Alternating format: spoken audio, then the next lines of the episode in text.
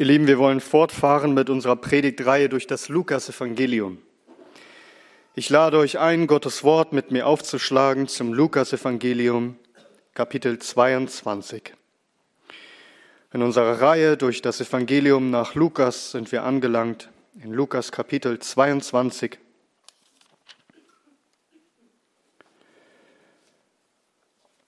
Wir lesen heute miteinander die Verse 24 bis 27.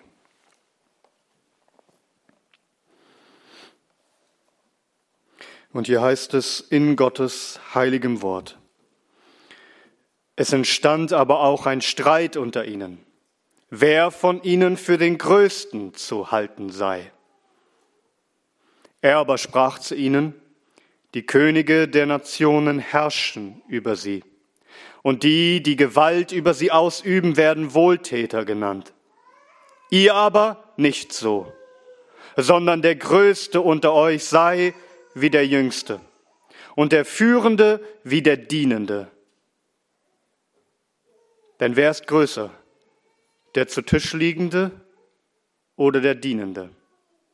Nicht der zu Tisch liegende? Ich aber bin in eurer Mitte wie der Dienende. Amen. Dies sind Worte unseres Herrn Jesus Christus. Lasst uns beten, dass wir sie auch als solche empfangen. O Vater im Himmel, wir danken dir für deinen Sohn, der gekommen ist, um zu dienen. Und so flehen wir, Herr, mach uns ihm ähnlich, verändere uns, gestalte uns, dass wir keine Großtuer sind, sondern dass wir wahre Größe erreichen nicht in uns selbst, sondern in deinem Sohn. Herr, mach uns ihm ähnlich. Wir beten es, damit du dich erfreust, damit du alle Ehre hast und dein Sohn in uns verherrlicht werde. Wir beten es in seinem Namen. Amen. Nehmt gerne Platz.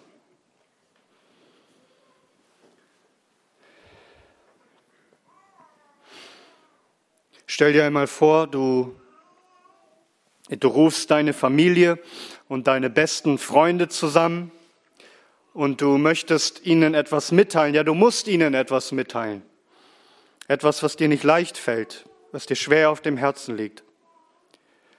Und du hast sie alle versammelt und du sagst ihnen, wisst ihr, ich habe mich sehr danach gesehnt, noch einmal mit euch allen zusammenzukommen, um noch einmal gemeinsam zu essen, denn ich werde es hinfort nicht mehr tun können.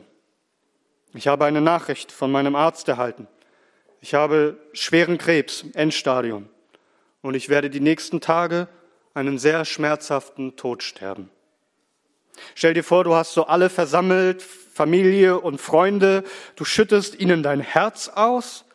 Du sagst, wie sehr du dich danach gesehnt hast, dieses letzte Mal mit ihnen zu haben, ehe du leidest und sterben wirst. Und, und dann schaust du, wie reagieren sie darauf?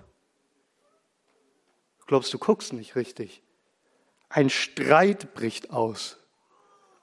Also du siehst die Personen, die dir nahestehen, die fangen an, aufgebracht darüber zu diskutieren und heftig zu streiten, worüber, wer dir wohl am nächsten steht. Wer der wohl Anwesenden die wichtigste Person in deinem Leben sei, wer den größten Platz in deinem Herzen hat, wer der größte für dich ist. Wie würde es dir damit gehen? Du würdest das gar nicht richtig fassen können. Du wirst fragen, was, was, was höre ich da richtig? Unpassender kann man sich nicht benehmen. Es ist völlig daneben. So etwas ist vollkommen unangebracht, respektlos und auch furchtbar lieblos. Da ist keinerlei Einfühlungsvermögen, keine Anteilnahme, als existiere man in diesem Moment gar nicht, keine Nachfrage in Bezug auf das Leiden. Christus musste das erleben, nur viel schlimmer in der Nacht, bevor er starb. Christus sagte seinen Nächsten, seinen Jüngern, ja nicht einfach, dass er sterben werde wie durch Krebs. Er sagte ihnen sogar, dass er für sie sterben werde. Dass die Zeit nun gekommen ist, dass er sein Leben für sie hingibt.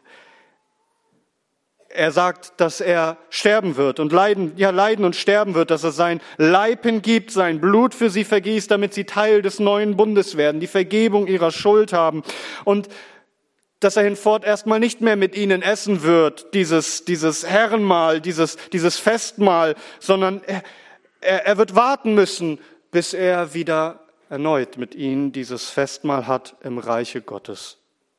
Sagt, wie müsste man jetzt eigentlich auf das, was man da gehört hat, reagieren? Es dürfte nur ein Gesprächsthema geben, der Herr selbst, sein Leiden. Jeder müsste Nachfragen stellen und sagen, was wirst du tun, Herr? Haben wir dich richtig verstanden? Du redest davon, dass du sterben wirst, für unsere Vergebung. Für uns, was heißt das, Herr? Lehre uns. Du reichst uns Kelch und, und du reichst uns Brot und sagst, das, das steht für dein Leib und für dein Blut. Und Herr, du redest davon, dass es einen Verräter unter uns geben soll. Was sollen wir tun? Lehre uns, Herr. Du wirst leiden. Jetzt, in dieser letzten Stunde, müsste sich alles um ihn drehen. Doch worum geht es bei ihnen unter den Jüngern? Vers 24. Es entstand aber auch ein Streit unter ihnen, wer von ihnen für den Größten zu halten sei. Es ist unfassbar. Wir wollen uns das heute Abend anschauen, indem wir vier Punkte miteinander haben. Und der erste lautet, der Streit darum, wer der Größte ist. Wir schauen uns diesen Streit an. Was hat unser Herr dort erleben müssen nach dem Abendmahl? Er sagt, ich sterbe für euch, ich opfere mich für euch, mein Leib, mein Blut. Und dennoch streiten sie in diesem Moment darüber, wer der Größte sei. Wie, wie, wie kann es überhaupt dazu gekommen sein, dass so ein Streit dort ausbricht? Nun vielleicht, weil Christus vorher gesagt hat, jemand unter euch wird mein Verräter sein. Und wir wissen, sie fing an zu diskutieren, wer das wohl sein könnte. Und vielleicht gab es Verdächtigung, dass der eine sagte, ich denke, es ist er, der, der, der ist nie so mit ganzer Hingabe Jesus gefolgt. Und, und einer sagt, also ich bin es sicher nicht, ich halte zu ihm. Und man fragt sich, wer ist der Treueste unter uns? Wer war eigentlich der erste Jünger? Wer geht schon am längsten mit ihm? Wer hat eigentlich am meisten aufgegeben für ihn? Wer hat am meisten gedient? Und wer stand ihm generell am nächsten? Und wen hat er mit den meisten Aufgaben vertraut? Sie kam von, wer ist eigentlich der Verräter zu, wer ist der Größte unter ihnen? Wie unpassend, von ihrer Größe zu reden, wenn doch der Allergrößte gerade gesagt hat, wie sehr er sich erniedrigen wird für sie. Sie müssten die Größe seines Opfers bestaunen, in großer Dankbarkeit die Größe seiner Liebe anbeten und in großer Verlegenheit darüber sein, dass er solch ein großes Opfer für sie leisten wird. Sie aber überlegten, wer von ihnen der Größte ist. Und was das Ganze umso schlimmer macht, ist, dass Christus sie schon viele Male zuvor wegen diesem sündigen Verhalten korrigiert hatte. Es ist nicht das erste Mal, dass sie so stritten. Wir haben das schon ganz früh in Kapitel 9 gesehen. Erinnerst du dich noch? Das Heftige ist, das geschah auch genau nachdem Christus über sein Leiden sprach. Wenn ihr nochmal schaut in Lukas 9, wir wollen uns nur die verschiedenen Stellen ansehen, wo Christus sie schon korrigierte für eben dieses Verhalten. Lukas Kapitel 9 ab Vers 44. Als sich aber alle verwunderten über alles, was er tat, sprach er zu seinen Jüngern, fasst ihr diese Worte in eure Ohren? Denn der Sohn des Menschen wird in die Hände der Menschen überliefert werden. Sie aber verstanden diese Worte nicht und es war vor ihnen verborgen, damit sie es nicht begriffen. Und sie fürchteten sich, ihn über dieses Wort zu fragen. Also Christus berichtet davon, dass er sterben wird, dass er überliefert werden wird. Es entstand aber unter ihnen eine Überlegung, wer wohl der Größte unter ihnen sei. Als Jesus aber die Überlegung ihres Herzens sah, nahm er ein Kind und stellte es neben sich und sprach zu ihnen, wer irgend dieses Kind aufnimmt, denn meinen Namen nimmt mich auf. Und wer irgend mich aufnimmt, nimmt den auf, der mich gesandt hat. Denn wer der Kleinste ist unter euch allen, der ist groß. Also nachdem er ihnen gesagt hat, dass er überliefert werden wird, sie verstanden es nicht, kam was für ein Gedanke in ihren Herzen auf? Wer der Größte unter ihnen sei. Und Christus sah ihre Herzen. Er nimmt das Kind und sagt, der, der, der Kleinste unter euch, der ist der Große. Ähnliches berichtet uns Markus in Markus Kapitel 9. Achte darauf, wieder im direkten Zusammenhang mit seinem Leiden. Da heißt es in Markus 9, Vers 30. Und sie gingen von dort weg und zogen durch Galiläa.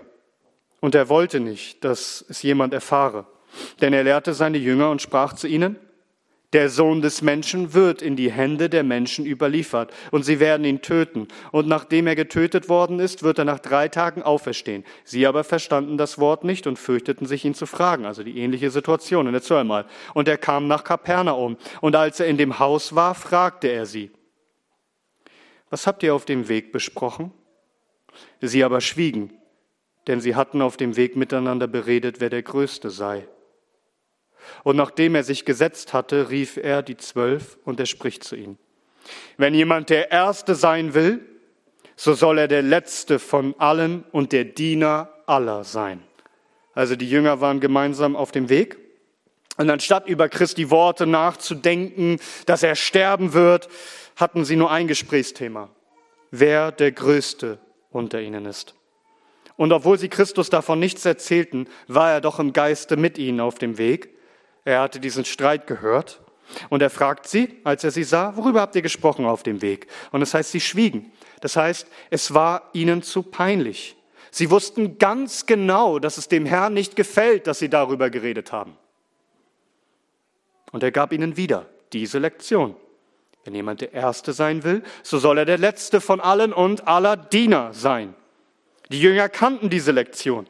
Oder schauen wir uns Matthäus Kapitel 20 an. Da lesen wir von der Mutter des Apostels Jakobus und Johannes. Und achte darauf, es geschieht wieder im Zusammenhang mit Christi Leiden. Er spricht wieder von seinem Leiden und sie denken nur an ihre Größe. Es ist zum Haare raufen.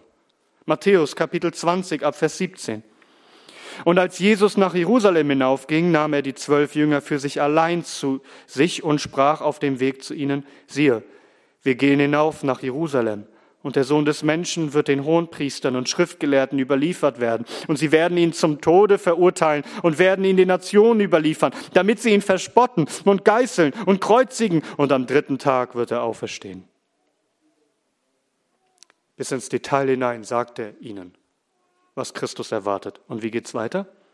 Dann trat die Mutter der Söhne des Zebedeus und ihren Söhnen zu ihm, mit ihren Söhnen zu ihm und warf sich nieder und wollte etwas von ihm erbitten. Er aber sprach zu ihr, was willst du? Sie sagte zu ihm, sprich, dass meine zwei Söhne, einer zu deiner Rechten und einer zu deiner Linken sitzen soll in deinem Reich. Jesus aber antwortete und sprach, ihr wisst nicht, was ihr bittet. Könnt ihr den Kelch trinken, den ich trinken werde? Sie sagen zu ihm, wir können es. Der spricht zu ihnen, meinen Kelch werdet ihr zwar trinken, aber das Sitzen zu meiner Rechten und zur Linken, das steht nicht bei mir zu vergeben, sondern ist für die, denen es von meinem Vater bereitet ist. Und als die zehn, also die anderen Apostel, es hörten, wurden sie unwillig über die, über die zwei Brüder. Als Jesus sie aber herzugerufen hatte, sprach er, ihr wisst, dass die Fürsten der Nationen diese beherrschen und die großen Gewalt über sie ausüben. Unter euch soll es nicht so sein, sondern wer irgend unter euch groß werden will, soll euer Diener sein. Und wer irgend unter euch der Erste sein will, soll euer Knecht sein. So wie der Sohn des Menschen nicht gekommen ist, um bedient zu werden, sondern um zu dienen und sein Leben zu geben als Lösegeld für viele. Also der Punkt ist der, Christus hat das immer und immer wieder erlebt. Das, was er hier beim Herrenmahl erlebt, ist nicht das erste Mal. Er spricht von seinem Leiden, er spricht von seiner Erniedrigung, sie sprechen von ihrer Erhöhung. Er spricht davon, wie er sich klein machen wird für sie. Sie streiten darüber, wer der Größte ist. Und wie oft hat er ihnen diese Lektion schon gelehrt. Es war nichts Neues für sie. Sie wussten, dass Christus es nicht duldet, dass er es nicht gut heißt, dass er es verachtet, dass es ihm missfällt, dass sie darüber streiten. Doch nichtsdestotrotz, als hätten sie niemals Korrektur dafür erfahren, meinen sie im Anschluss des heiligen Herrenmahls, wo er ihnen erklärt hat, dass er sich für sie zu nichts macht und sterben wird, dann meinen sie wieder darüber zu streiten. Und die Tatsache, dass Christus es ihnen schon vorher beigebracht hat, macht den Streit nach dem Abendmahl umso skandalöser. Es ist zutiefst respektlos und frech, was hier passiert. Es ist unangebracht. Es ist fleischlich. Es ist weltlich. Da streiten sich die, die ihn in derselben Nacht noch verlassen und im Stich lassen werden, darum, wer der Größte ist. Sie hätten auf ihr Angesicht fallen sollen und rufen sollen, Herr, wir sind die Allergeringsten, die Allerkleinsten. Wie kann es sein, dass du für uns stirbst? Doch es ging ihnen um ihre eigene Größe, um ihren Rang und um ihren Namen, um ihre Herrlichkeit. Wir sehen hier, ihr Lieben, wie tief in Jüngern und sogar hier noch in Aposteln noch Ehrgeiz, Neid, Eifersucht, Missgunst, aber auch selbstherrlicher Stolz und Egoismus steckten. Was meint ihr? Wie müssen sich die Apostel Jahre später gefühlt haben, als sie über diese Situation nachgedacht haben und das gelesen haben in den Evangelien? Wie sie sich benommen haben in dieser Nacht. Am Abend, vor seinem heiligen Sterben, seinem Leiden für sie, im Zusammenhang mit dem heiligen Herrenmahl, führen sie diesen sinnlosen Streit und benehmen sich wie kleine Kinder. Ich kann mir vorstellen, dass sie später vor Scham im Boden versunken sind und sich wünschen, sie könnten diese Zeit irgendwie zurückdrehen. Aber was reden wir von ihnen? Wir müssen ja nur auf uns selber schauen. Sag, wie oft waren wir stolz und leiden unter maßloser Selbstüberschätzung? Wie oft haben wir so unpassend, so stolz, so frech reagiert? Wenn wir daran denken, dann schämen wir uns. Wir können uns gar nicht überheben über die heiligen Apostel, weil wir hätten vermutlich noch viel schlimmer versagt als sie. Oder was meinst du? Ist es nicht so, dass wir dazu neigen, so viel an uns selbst zu denken Dinge zu tun, die so unpassend und unangemessen sind. Und häufig dreht sich alles einfach um uns, um unser Ansehen, um unsere Ehre, um unsere Anerkennung, Aufmerksamkeit und die Erfüllung unseres Willens. Und wir streiten unnötige Streite. Es dreht sich alles um diese Frage, was verdienen wir? Also wenn es nicht so läuft, wie, wie, wie wir es uns vorstellen, dann sind wir böse auf Gott, warum er es so gemacht hat und nicht anders. Oder wir sind böse auf Menschen, die uns nicht so behandeln, wie wir meinen, wie wir es verdienen. Wir sind egozentrisch. Wir wünschen uns, dass man uns bewundert vielleicht für das, was wir wissen, für das, was wir können, für, für das, wen wir kennen oder für das, was wir haben oder was auch immer.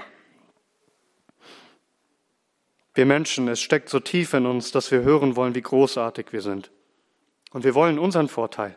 Wir wollen Herrlichkeit und Größe für uns selbst. Wir sind häufig einfach nur getrieben von Selbstsucht und Selbstherrlichkeit und wir denken und wir fühlen und wir reden und wir handeln egoistisch, egozentrisch, als seien wir das Zentrum aller Dinge. Und das zeigt sich auch in den unpassendsten Momenten, wo es gar nicht um uns geht.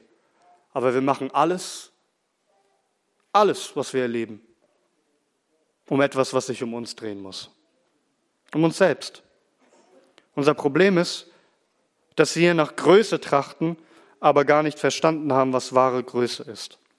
Wir denken als Menschen generell falsch von Großsein, weil es uns auch vollkommen falsch vorgelebt wird von den großen Menschen dieser Welt. Groß muss darum für uns neu definiert werden, neu vorgelebt werden. Wir müssen es neu verstehen und das führt uns zu unserem zweiten Punkt, was Großsein, ja was Größe nicht ist. Wir müssen verstehen, was es nicht bedeutet. Jesus sagt, Vers 25. Er aber sprach zu ihnen, die Könige der Nationen herrschen über sie und die, die Gewalt über sie ausüben, werden Wohltäter genannt, ihr aber nicht so. Christus zeigt ihnen auf, wie es nicht sein darf bei ihnen. Er zeigt ihnen auf, wie es unter den Nationen ist, was Großsein in der Welt bedeutet, unter den Völkern. Ja, wer ist groß in der Welt? Wer ist groß unter den Nationen? Ganz klar.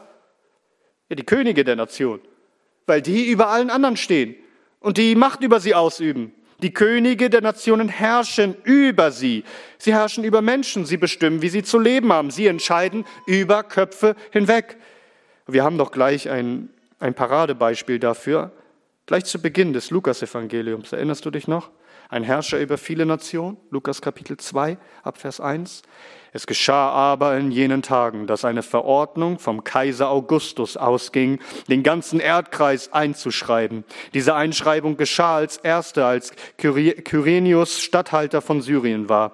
Und alle gingen hin, um sich einschreiben zu lassen, jeder in seine Stadt. Das ist beeindruckend, oder? Das ist doch wahre Größe, oder? Ich meine, da ist ein Mann im Rom, weit, weit weg, und er spricht ein Wort, dass die Leute sich einzuschreiben haben und sie kommen. Und alle sind in Bewegung, alle Nationen machen sich auf, der ganze Erdkreis, alle müssen ihn aufs Wort gehorchen und gehen hin. Wozu eigentlich? Wozu sollte man sich einschreiben lassen müssen? Damit Steuern gezahlt werden. Also ein, ein Mann, der, der kommt mit seiner Armee fremde Länder erobert und dann noch Geld haben will für seine Herrschaft. Warum tut denn niemand was dagegen? Weil niemand was dagegen tun kann. Sie sind ihm machtlos ausgeliefert. Er aber sprach zu ihnen, die Könige der Nationen herrschen über sie und die, die Gewalt über sie ausüben. Gewalt ausüben. Wenn Israel sagt, wir zahlen hier keine Steuern für irgendeine andere fremde Nation, dann sendet der Kaiser seine Truppen. Sie nehmen euch alles, was euch gehört. Du kämpfst für dein Hab und Gut, sie bringen dich um. Sie brennen deine Städte nieder. Gegen diese Macht sind wir alle klein. Die sind wirklich groß. Und es tat nicht allein der Kaiser, sondern generell die Könige der Nation. Sie herrschen über die Menschen. Und, und was verlangen sie dann von dem Volk oder welches Image wollen sie dafür haben, dass sie diese Schreckensherrschaft aufrichten und Menschen unterdrücken? Vers 25. Er aber sprach zu ihnen, die Könige der Nationen herrschen über sie und die, die Gewalt über sie ausüben werden, Wohltäter genannt. Also diejenigen, die mit harter Hand regieren, die ihre Größe darin demonstrieren, dass sie ihre Macht missbrauchen, sogar gegen ihr eigenes Volk und Gewalt ausüben gegen ihre Untertanen. Wie verstehen die sich? Wie werden die gerne genannt? Wohltäter. Das war tatsächlich ein Titel, den, den diverse Könige sogar geführt haben in ihrem Namen, ägyptische Könige, aber auch viele römische Regenten. Und so haben sich tatsächlich als Titel gegeben Wohltäter. Sie tun dem Volk so viel Schlechtes und beuten sie aus, lassen sich aber Wohltäter nennen. Sie fügen den Untertanen Gewalt an, verkaufen es aber als eine Wohltat. Alles zum Wohl des Volkes. Und sie, sie machen schöne Worte und verschleiern so ihre Tyrannei, ihren Machtmissbrauch, ihre Grausamkeit, ihre wahren Motive, Größenwahn und Machterhalt und Eigennutz. Aber wisst ihr, wir müssen ja gar nicht in die Antike schauen, um solche Beispiele zu finden. Wir müssen ja nur die aktuellen Nachrichten lesen. Und viele werden jetzt vielleicht sagen, ja, ja, äh, Russland zum Beispiel, was dort geschieht. Andere werden sagen, Nordkorea, Kim Jong-un, das, der unterdrückt das Volk, er beutet es aus und lässt sich dann als Gott feiern und wird gehuldigt als Wohltäter. Größenwahn. Ja, aber wir brauchen gar nicht die Auslandsmeldungen lesen. Schaut einfach auf unser eigenes Land. Christus sagt doch, die Könige üben Gewalt aus über das Volk. Nun sagst du, wir leben in einer Demokratie, da geht es wirklich um das Wohl des Volkes. Bist du wirklich so naiv? Hast du dich noch nicht beschäftigt mit Politik und warum Entscheidungen getroffen werden? Bist du wirklich so naiv? Es ist auch noch nicht so lange her, dass in unserem Land Krieg war. Alles zum Wohl des Volkes. Dass in unserem Land eine Mauer stand. Alles zum Wohl des Volkes. Oder erinnert ihr euch an die Corona-Krise? Erinnert ihr euch nicht? Alles zum Wohl des Volkes? Wo Jugendliche durch den Park gejagt wurden, weil sie mit Blaulicht, Polizeiwagen, kennt ihr noch die Bilder? Zum Wohl des Volkes, dass man bloß nicht an der frischen Luft ist. Aber auch jetzt in der Energiekrise oder Gesundheitskrise, verstehst du nicht, wie häufig da Eigeninteresse und Lobbyinteresse da sind. Und man fährt vielleicht Land und Leute und Wirtschaft an die Wand, aber letztendlich glaubt man, man ist ein Wohltäter. Alles zum Wohl des Volkes. Und so häufig geht es in Wahrheit einfach um Machterhalt, um Stimmenfang, um Beliebtheit, um den eigenen Vorteil. Lass uns nicht naiv sein. Also wir sind dankbar für die Regierung, die Gott eingesetzt hat. Wir, wir beten, dass Gott ihnen Rettung schenken möge und Weisheit zur Führung des Volkes. Aber wir sind nicht naiv. Wir glauben Jesus, der sagt, die Könige der Nationen herrschen über sie und die, die Gewalt über sie üben, werden Wohltäter genannt. Das ist nämlich Größe in den Augen der Menschen. Macht zu haben, über alles zu stehen, über andere bestimmen zu können und befehligen zu können und wenn nötig mit Gewalt diese Interessen durchzusetzen und dafür nicht belangt werden zu können, wo man ein Übeltäter ist, ja vielmehr als Wohltäter sich feiern zu lassen. Christus sagt ihnen, die Könige der Nationen herrschen über sie und die, die Gewalt über sie ausüben, werden Wohltäter genannt. Ihr aber nicht so. Bei den Jüngern, bei uns soll es ganz anders sein. Wie denn? Und das führt uns zu unserem dritten Punkt, was wahre Größe wirklich ist. Vers 26. Ihr aber nicht so, sondern der Größte unter euch sei wie der Jüngste und der Führende wie der Dienende. Ihr aber nicht so. Es muss ganz anders sein bei euch. Aber wie denn? Nun, die, diejenigen, die die Größten sein wollen unter euch, und jeder hielt sich dort für den Größten, darum betrifft es alle, was er hier sagt, die sollen unter den Jüngern sein wie die Jüngsten. Und wir verstehen das heutzutage gar nicht mehr, weil die Jüngeren gar nicht mehr diesen Respekt vor den Älteren haben, wie sie haben sollten. Aber zu dieser Zeit war das klar, denn jeder Jude kannte diese Worte aus 3. Mose, Kapitel 19, Vers 32. Hör mal zu. Vor grauem Haar sollst du aufstehen und die Person eines Greises ehren. Und du sollst dich fürchten vor deinem Gott, ich bin der Herr. Hast du das gehört? In anderen Kulturen zu anderen Zeiten war das auch der Fall. Man sagte Junioris ad labores, Senioris ad honoris. Das heißt, die Jungen sollen arbeiten und die Alten sollen geehrt werden. Die Jungen arbeiten, die Alten geehrt werden. Das heißt, die Jüngeren respektieren die Älteren, halten sie in Ehren und stellen sich selbst als Diener ihnen zur Verfügung. Jüngere Menschen standen auf, wenn eine ältere Person den Raum betrat. Man hörte den älteren Menschen aufmerksam zu. Man könnte ja tatsächlich was lernen von Menschen, die älter sind als man selbst. Und junge Menschen betrachteten sozusagen Ältere sowas wie ihre, als ihre Vorgesetzten. Den Älteren, den gebührt Vorrang die Jüngeren ordnen sich unter. Und die Jüngeren nehmen sich selbst nicht für die Wichtigsten hier. Nein, der Jüngere gibt den Älteren Ehre mit Respekt und Hochachtung und dient ihm. Und so, sagt er, so soll es unter euch sein. Der Größte soll sein wie der Jüngste. Was heißt das?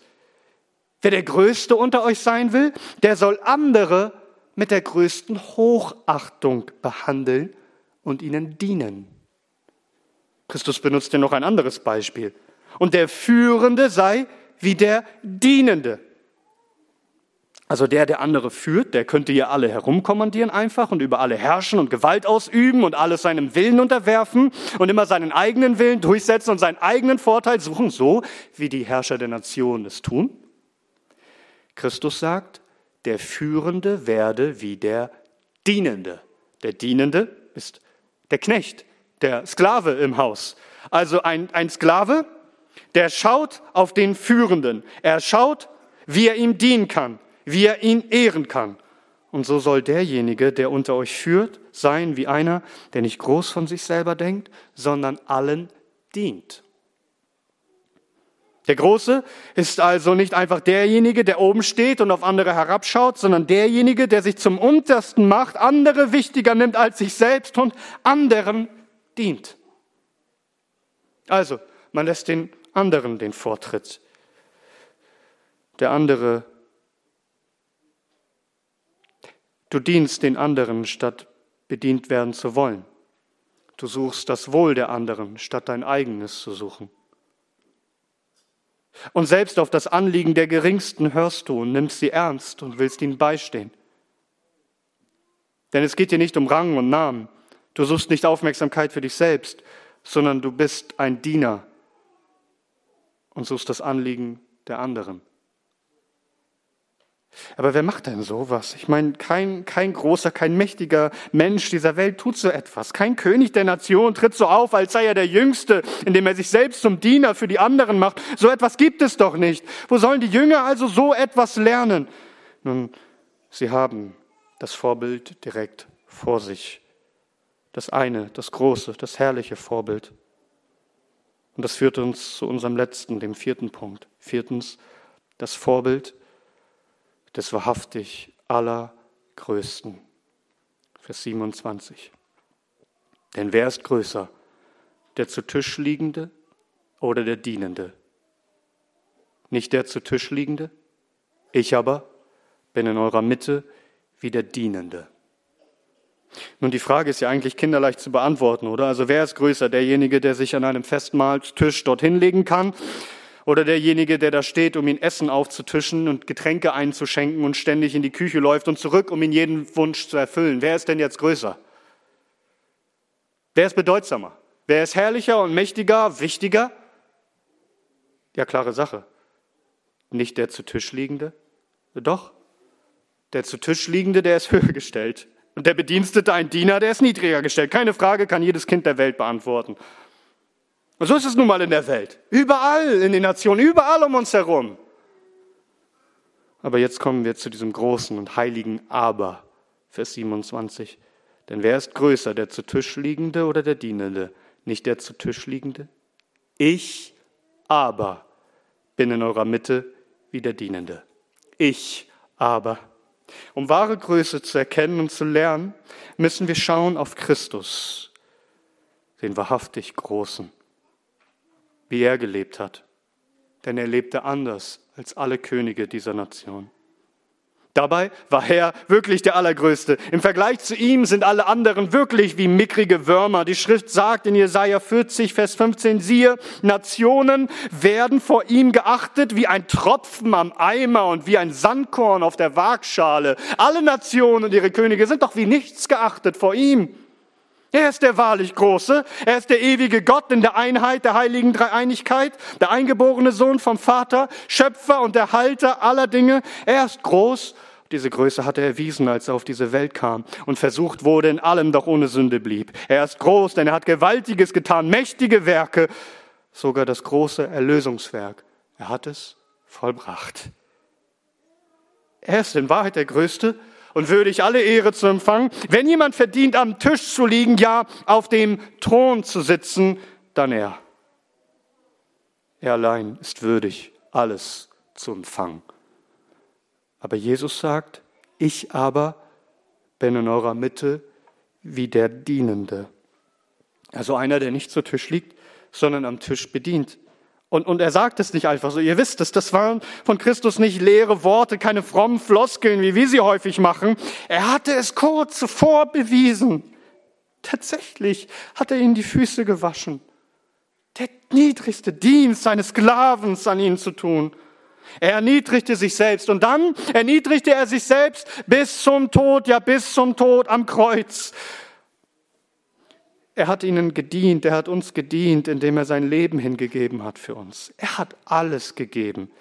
Niemand hat sich jemals so erniedrigt wie Christus, denn niemals war jemand so hoch erhaben wie er. Darum konnte auch niemand mehr demütiger sein als er. Er tat es für seine Jünger. Also für die, die sich gerade gestritten haben wie kleine Kinder, darum wer der Größte ist. Für sie für sie gab er sein Leben. Und wie geduldig ist der Herr mit uns, dass obwohl wir ihn häufig so behandeln und es wie kleine Kinder einfach nur um uns geht und um unseren Willen. Und wir hätten diese Lektion ja schon lange begreifen müssen und beherzigen müssen. Handeln, benehmen wir uns immer noch so selbstsüchtig und selbstherrlich? Doch hier ist er, der gekommen ist, sein Leben selbstlos zu geben und bezahlen für die törichsten und tiefsündigsten und selbstsüchtigsten Menschen, die man sich vorstellen kann, uns. Jesus Christus, der Größte. Er lebt es uns vor. Er ist das heilige Vorbild und er will, dass wir ihm in seinen Fußspuren folgen, denn er machte sich selbst zu nichts, zum Diener, obwohl er der König aller Könige ist, der Herrscher über alle Nationen. Er ruft seine Jünger auf, ihnen, ihm gleich zu tun. Wahre Größe daran zu finden, für andere zu leben, statt für sich selbst. Sich selbst zu vergessen und das Leben hinzugeben. J.C. Ryle, er kommentiert es so. Er sagt, Nützlichkeit in der Welt und in der Gemeinde – eine demütige Bereitschaft, alles zu tun und unsere Hände an jedes gute Werk zu legen. Eine fröhliche Bereitschaft, jeden noch so niedrigen Posten zu besetzen und jedes noch so unangenehme Amt auszuüben. Wenn wir damit nur das Glück und die Heiligkeit auf Erden fördern können, das sind die wahren Prüfungen der christlichen Größe. Der Held im Heer Christi ist nicht der Mann, der Rang, Titel und Würde, Wagen und Reiter und 50 Mann hat, die vor ihm herlaufen. Es ist der Mann, der nicht nach seinen eigenen Dingen trachtet, sondern nach denen der anderen. Es ist der Mann, der gütig zu allen ist, sanft zu allen, fürsorglich für alle, mit einer Hand, die allen hilft und mit einem Herz, das für alle fühlt es ist der Mann, der sich aufopfert und sich aufopfern lässt, um das Übel und das Elend der Welt zu lindern, um die gebrochenen Herzen zu verbinden, um den, den ohne Freunde beizustehen, um die Traurigen aufzumuntern und die Unwissenden zu erleuchten und um die Armen aufzurichten. Das ist der wahre große Mensch in den Augen Gottes. Und so, so kommen wir zu uns. Sag, bist du ein Nachfolger Jesu Christi. Weißt du, was es bedeutet, ihm nachzufolgen? Das heißt, den Weg zu gehen, den er vorgegeben hat. Der Weg, den, er selbst ist. Dieser Weg ist der Weg der Selbsterniedrigung, der Selbstverleugnung und der Hingabe für andere, ihnen zu dienen. Und der Herr, er prüft seine Kinder, ob sie diese Lektion gelernt haben. Er überführt sie, er züchtigt sie, er erzieht sie, damit sie zu dieser wahren Größe gelangen. Und achte darauf, Christus sagt nicht, diene, sei ganz niedrig und dann wirst du dich Stück für Stück hocharbeiten und wahre Größe erlangen. Nein, er sagt, das ist die wahre Größe, dass du dich erniedrigst und anderen dienst. Ich sage dir, das ist keine theoretische Sache, das kann man sehen, das sieht man in deinem alltäglichen Leben. Es erweist sich Tag für Tag in deinem Umgang mit deinen Mitmenschen.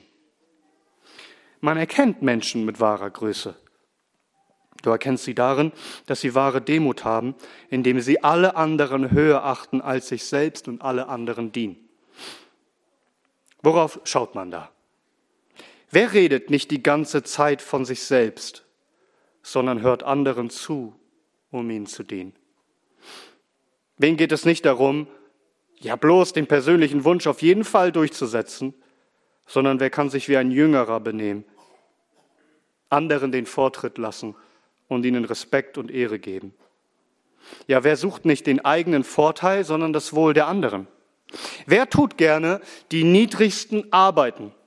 Ob das Fegen ist oder irgendwelche schweren Kisten tragen oder in der Küche abwaschen oder auf der Straße zu sein, beim Evangelisieren, in der Kälte und im Regen zu stehen und fast alleine zu sein und nur von Menschen beleidigt zu werden, wenn man das tut. Wer verachtet auch die Kleinsten und Geringsten nicht, sondern begegnet selbst ihnen mit Wertschätzung und Achtung? Wer sieht nicht, was er die ganze Zeit tut, sondern sieht das, was andere tut und kann ihnen sogar danken dafür und sie ehren dafür. Wer hält sich zu den Niedrigen und trachtet nicht nach Ruhm für sich selbst? Wer kreist nicht die ganze Zeit um sich selbst und die eigenen Probleme, sondern denkt danach, die Probleme anderer lösen zu können und betet für sie? Wer ist es, der selbst, wenn er mal als Jüngerer behandelt wird, wie ein Diener behandelt wird, sich nicht in seiner Ehre gekränkt fühlt, sondern fröhlich weiterdient, eben weil er sich als Diener aller Menschen sieht. Wer dient weiter und gibt sich hin, auch wenn er kein Lob dafür bekommt und ihn niemand dankt und er sogar Nachteil davon hat. Da, da ist wahre Größe. Lass mich dir sagen, dass das wirklich die biblische Therapie ist. Das heißt, die biblische Heilung für deine Seele. Das ist das große Gegenmittel gegen allen Selbstmitleid. Erkenne, dass Christus dich geliebt hat und dass er sich selbst für dich hingegeben hat. Dass er dir gedient hat, dir, den Allergeringsten, hat der Höchste gedient. Lass diese Liebe und sein Dienst dein Herz füllen und ausfüllen. Und das wird dich befreien. Es macht dich frei von dir selbst, dass du hinfort nicht mehr für dich lebst. So wie Paulus sagt in Galater 2, Vers 20. Er sagt, nun lebe nicht mehr ich, sondern Christus lebt in mir. Was ich aber jetzt lebe im Fleisch, lebe ich durch den Glauben an den Sohn Gottes, der mich geliebt und sich selbst für mich hingegeben hat. Christus hat mich geliebt. Er hat sich hingegeben für mich. Ich habe in ihm alles. Was, was frage ich nach Rang oder Namen, Macht oder Ruhm? Er ist mein Ein und alles. Wie Paulus schreibt, in ihm sind wir zur Fülle gebracht.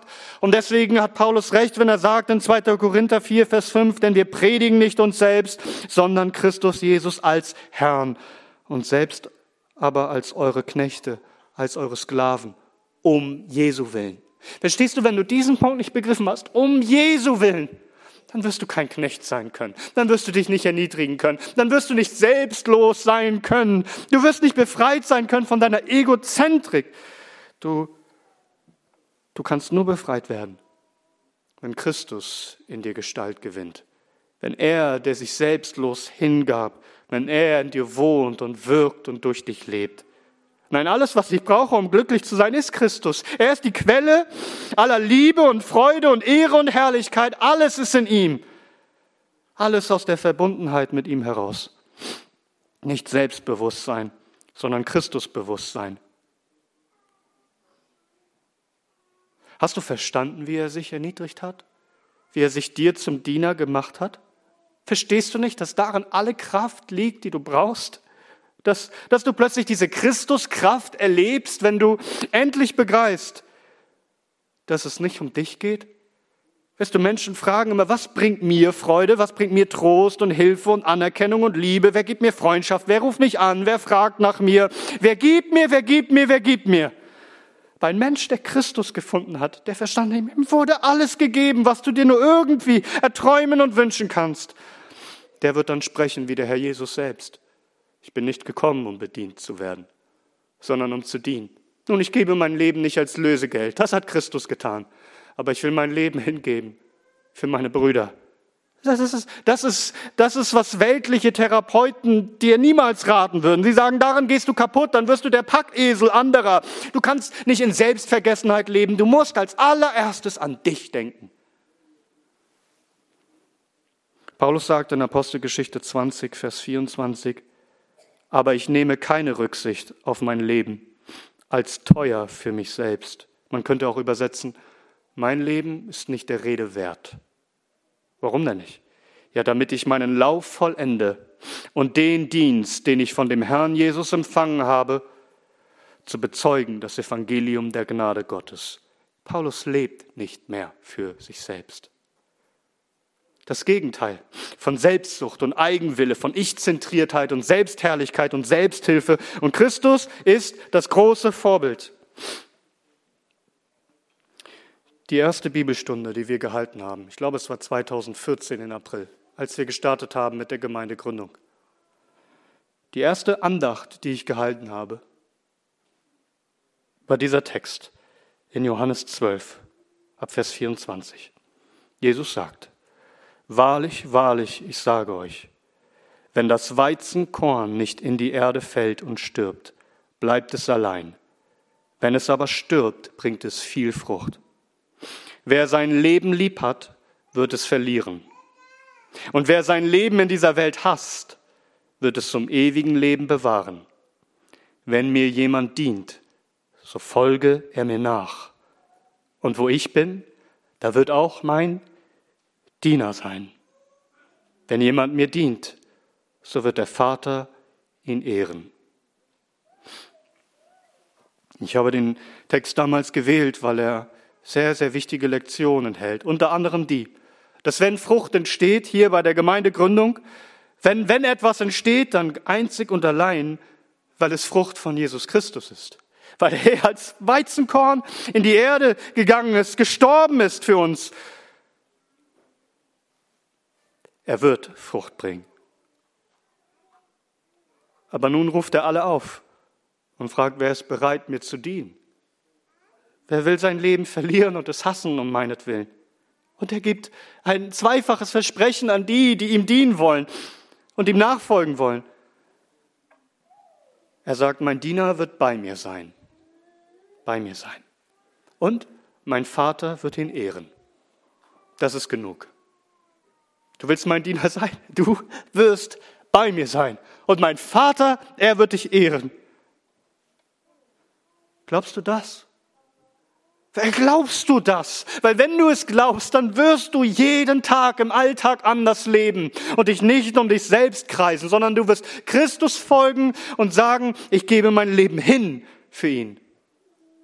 Und so werde ich bei ihm sein und Ehre vom Vater haben. Bist du ein Nachfolger Christi? Ja, dann folgst du ihm darin nach, dein Leben zu geben. Ich hatte die Gnade, als ich zum Glauben gekommen bin, in eine Gemeinde zu gehen, wo ich einen Ältesten hatte. Sternberg war sein Nachname.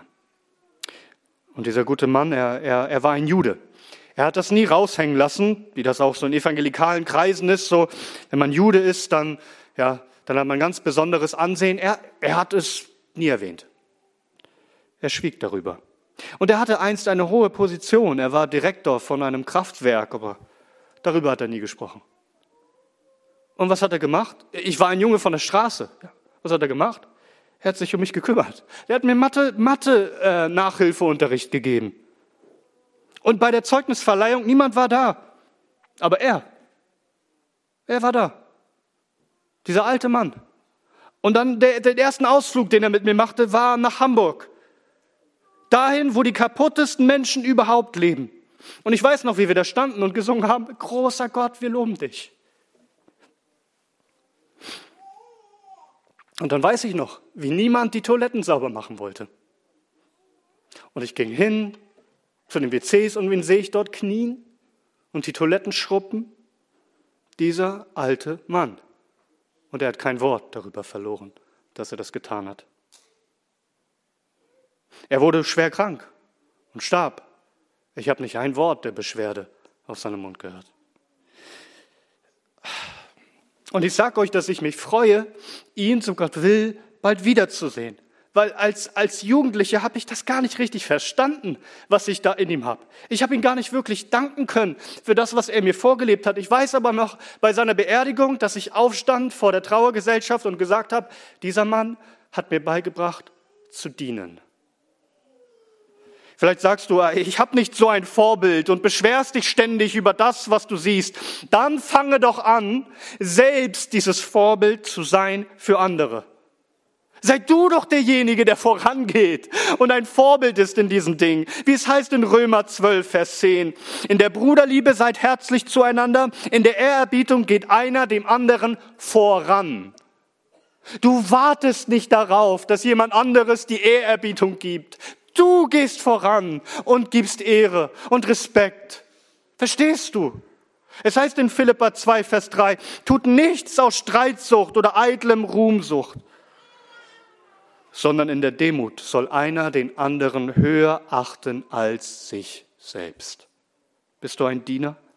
Bist du dir nicht zu fein, dich zu dem Jüngeren, zu dem Diener zu machen, andere höher zu achten als dich selbst, um sie zu ehren? Verstehst du das? Dass das wie ein Schalter ist, der wirklich umgelegt wird in deinem ganzen Denken und ganzen Leben, wenn du das begriffen hast. Und glaub mir, es wird auch deine Kraftlosigkeit endlich beenden, weil wenn du immer nur an dich denkst und denkst, was kann ich nehmen an Aufmerksamkeit und Fürsorge, wird es niemals genug sein. Du wirst immer in Selbstmitleid verkümmern. Aber wenn dieser Schalter einmal umgelegt ist, dass du verstanden hast, du hast alles in Christus und so kannst du alles geben für ihn und für deine Geschwister, dann verändert das alles. Du wirst nicht mehr in Selbstmitleid dort hocken. Du wirst Christus verherrlichen und du wirst dich hingeben und du wirst Kraft empfangen zum Christusdienst, nicht mehr für dich selbst zu leben. Und versteh mich nicht falsch. Dir soll auch gedient werden. Du sollst dir auch helfen lassen. Wir dienen Menschen, wir empfangen aber auch Dienst in der Gemeinde. Aber wir müssen unbedingt lernen, dass wir aufhören, auf uns zu schauen und uns ständig darüber zu beschweren, was uns selber nicht zukommt, sondern anfangen zu lernen, anderen zu dienen. Die Jünger, überlegt euch das mal. Die Jünger hatte, hatten jahrelang die beste Lehre. Sie hatten jahrelang das beste Vorbild Jesus Christus selbst. Und überleg einmal, was sie jahrelang selbst zusammen durchgemacht haben. Ich meine, die sind, die sind da fast im Sturm untergegangen und Christus ist gekommen. Und all das, was haben sie alles gemeinsam erlebt? Man möchte meinen, sie sind ein Herz und eine Seele. Und dennoch, beim Herrenmahl, Machtkämpfe und Rangstreitigkeiten und Konkurrenzdenken. Wie kann es sein, dass nach jahrelanger Nachfolge immer noch in unserem Herzen so viel Übles wohnt? Darum behüte jeder von uns sein eigenes Herz. Jeder von uns nehme diesen Text, den wir heute gehört haben, nehme er mit sich und sinne darüber nach und bete darüber und prüfe sich selbst, jeder für sich persönlich. Herr, wo tue ich das, was du mir gesagt hast? Lebe ich das? Bin ich wirklich ein Diener? Herr, bin ich es heute? Denn, denn manche ruhen sich vielleicht aus auf, auf vergangene Tage. Die Frage ist, dienst du heute? Bin ich ein Diener. Als wir dann die ersten Gottesdienste gefeiert haben in Frankfurt, da wählten wir den Philipperbrief als die erste Predigtreihe. Ich gebe gerne zu, dass das meine schlechteste Predigtreihe war, die ich gehalten habe. Aber eine Sache lag mir besonders auf dem Herzen. Und das war Philippa Kapitel 2. Und damit möchte ich schließen. Der Apostel Paulus sagt, so erfüllt meine Freude dass ihr gleichgesinnt seid, dieselbe Liebe habend, einmütig, eines Sinnes, nichts aus Streitsucht oder eitlen Ruhmsucht tuend, sondern in der Demut einer den anderen höher achtend als sich selbst. Ein jeder nicht auf das Seine sehend, sondern ein jeder auch auf das der anderen. Denn diese Gesinnung sei in euch, die auch in Christus Jesus war der, da er in Gestalt Gottes war, es nicht für einen Raub achtete, Gott leicht zu sein, sondern sich selbst zu nichts machte und Knechtsgestalt, Sklavengestalt annahm, indem er in Gleichheit der Menschen geworden ist und in seiner Gestalt wie ein Mensch erfunden, sich selbst erniedrigte, indem er gehorsam wurde bis zum Tod, ja zum Tod am Kreuz. Darum hat Gott ihn auch hoch erhoben und in dem Namen gegeben, der über jedem Namen ist, damit in den Namen Jesu jedes Knie sich beuge, der himmlischen und irdischen und unterirdischen, und jede Zunge bekenne, dass Jesus Christus herrscht, zur Verherrlichung Gottes des Vaters. Möge dieser, unser geliebter Herr Jesus Christus, mehr und mehr Gestalt gewinnen uns, zu seiner ewigen Ehre und Verherrlichung. Gepriesen sei unser Herr Jesus Christus von Ewigkeit zu Ewigkeit. Amen.